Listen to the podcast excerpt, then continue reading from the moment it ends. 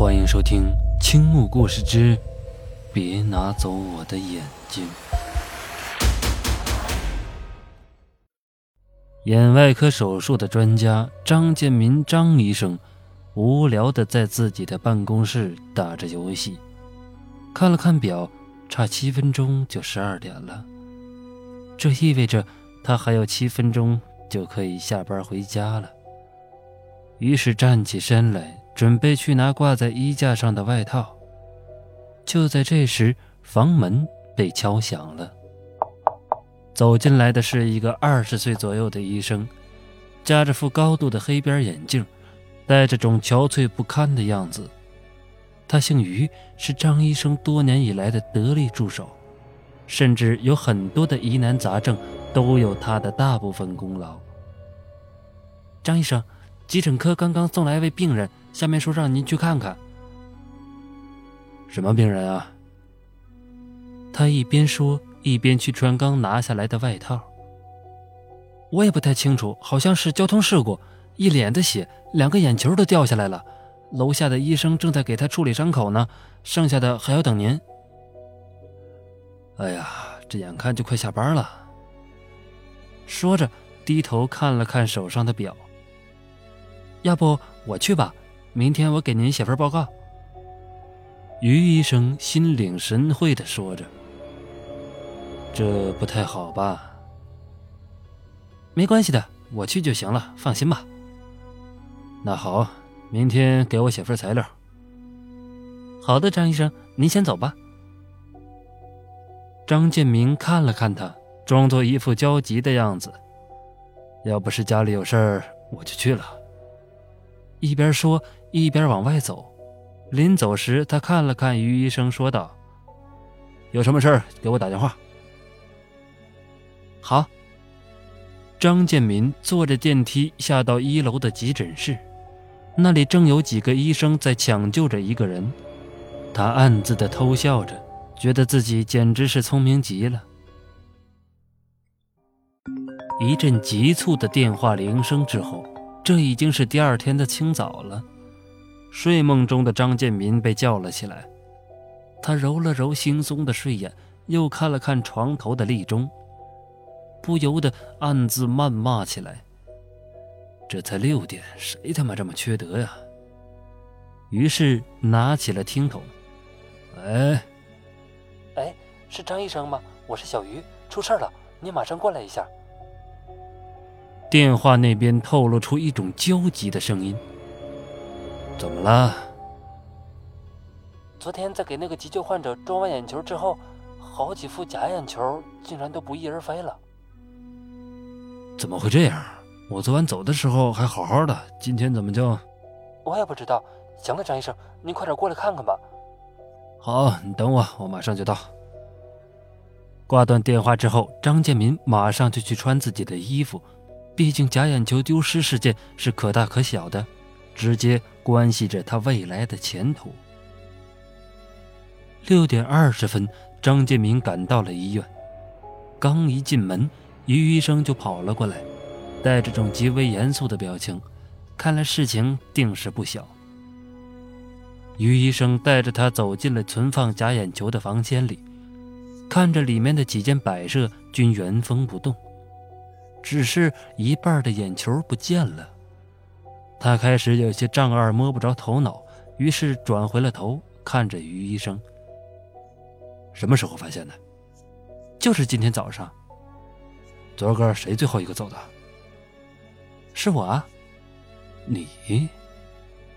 张建民皱了皱眉头，看来所有的思绪在他脑子里早已是一片空白了。他没再接着问，只是轻轻的叹了一口气，说。哎，这事儿还有别人知道吗？没有。于医生的回答显得很干脆。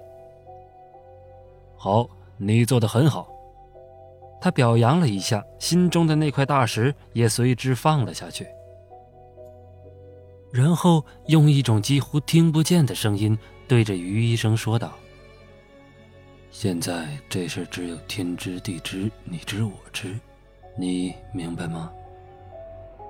于医生当然明白他的意思，自然没有多说什么，只是麻利的应承了一声，然后末了又补充了一句：“放心吧，今天这里我看着，绝不会再有这样的事情发生的。”张建民斜眼看了看他，心里的那些事儿总好像被面前的这个人看得一清二楚似的，不免的有些尴尬，索性白了他一眼：“用不着你，今天我自己来看。”然后又猛地想起了昨天临走时的那场交通事故的患者，转了话题问道：“昨天的那个患者，你放心吧，张医生。”明天我一定把报告整理好，给您送过去。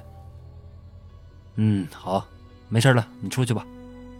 随着他的话说完，于医生也退出了房间。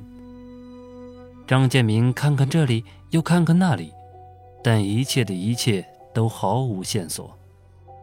时间过得真快，随着钟声的响起，已经是午夜十二点了。他悠闲地踱步在宽广的走廊里。不时的摸摸这儿，又摸摸那儿。正在他刚想进入假眼球存放库的时候，一阵呜呜的哭声却从某个病房里传了过来。那声音很轻，但却足以进入张建民的耳朵里。他顺着那声音走了过去，最后在间私人病房的门前停了下来。一个男人的背影显现在他的眼前。那房间很黑，很暗，但借着走廊里的灯光，还是可以看得清楚一些。那个男人背对着身蹲在那里，一边哭还在念叨着什么，而在他的身边还放着一堆血淋淋的纱布。同志。你没事吧？张建民轻声的问着。随着话音的落下，那男人突然转过了身来，猛然间，两只血淋淋的骷髅映在张建民的眼前。张建民吓了一跳，但对于这个见多识广的眼外科医生来说，这种突如其来的事件还不至于给他吓到。同志。你怎么了？怎么把纱布给拿下来了？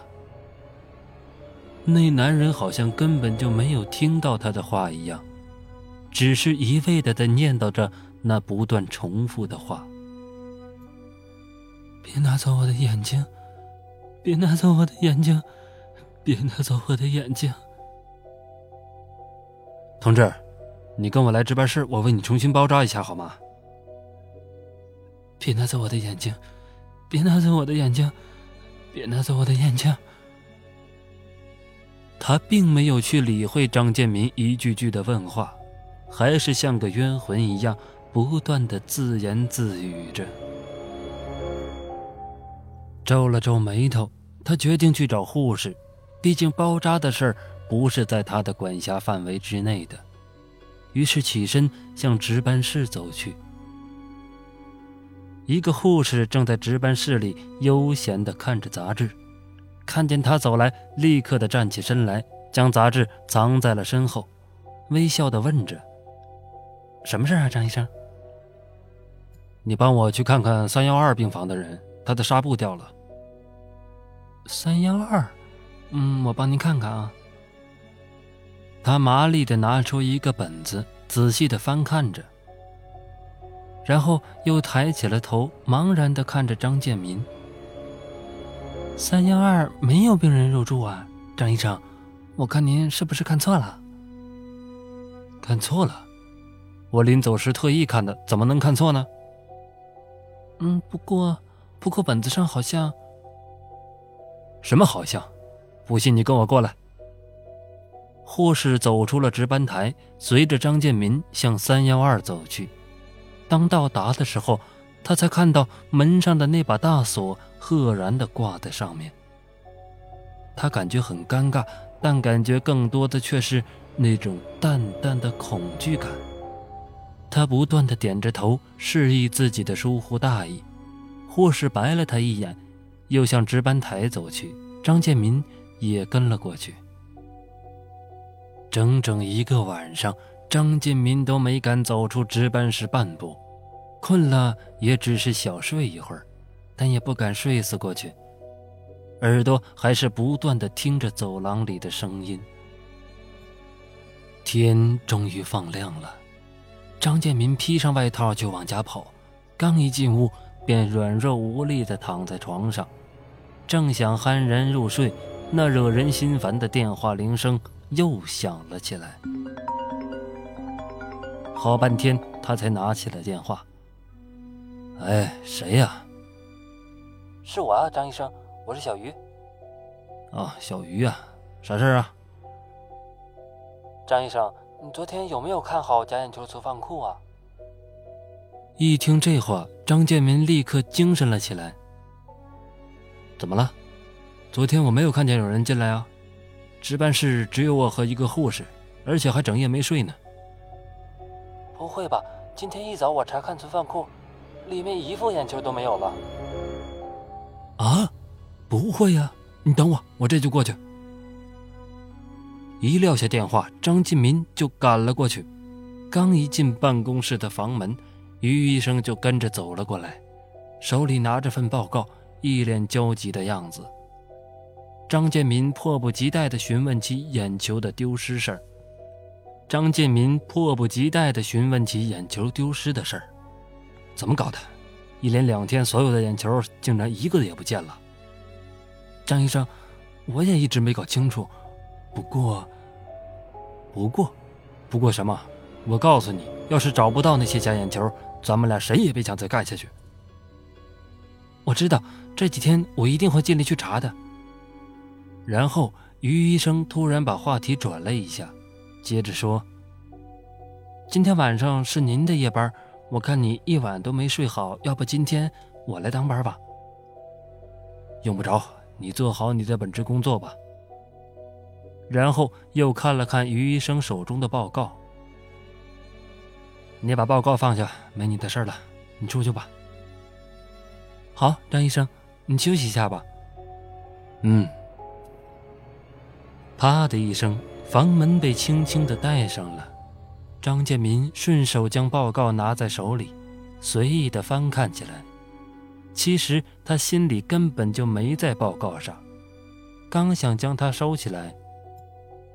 一张照片却引起了他的注意，那是位患者的照片，上面的这个人他好像在哪里见过似的。仔细的想一想，那照片上的人，竟和昨天那场怪事中的人有几分相像，简直是越看越像，就好像是一个模子刻出来的。不觉得手一抖，将那份报告掉在地上。又是午夜了，响起了十二点整的钟声。张建民的身子竟好像有些不由自主起来，他想去三幺二病房看个究竟，但巨大的恐惧感又占据着他的整个心灵，又好像是某种莫名的冲动。许久，他下定了决心，准备亲自去看看到底是怎么一回事。走到了三幺二病房的门前，昨天那门上的锁竟然不知去向了。